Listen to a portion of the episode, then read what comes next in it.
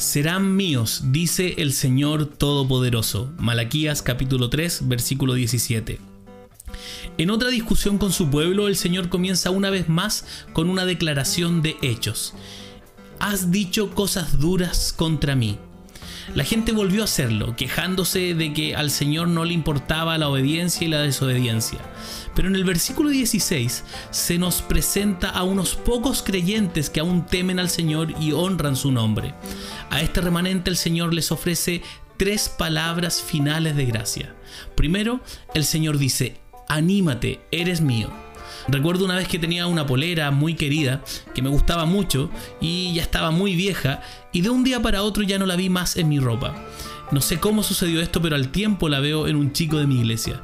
No tengo idea cómo llegó a él, solo me quedó sufrir. Era una posesión preciada y estaba triste por finalmente separarme de ella. A veces nuestro afecto por las cosas está fuera de toda proporción con su valor intrínseco.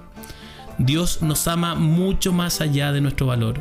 Somos su posesión más preciada. Como un padre perdona a su hijo, Dios también nos perdonará. Nos promete un futuro.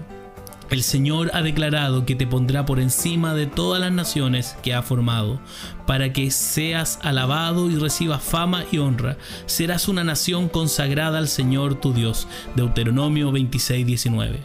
Oh Señor, somos tuyos, manténnos hasta el final contigo. ¿Estás frustrado, herido, desanimado? ¿De qué manera te animas saber que eres del Señor?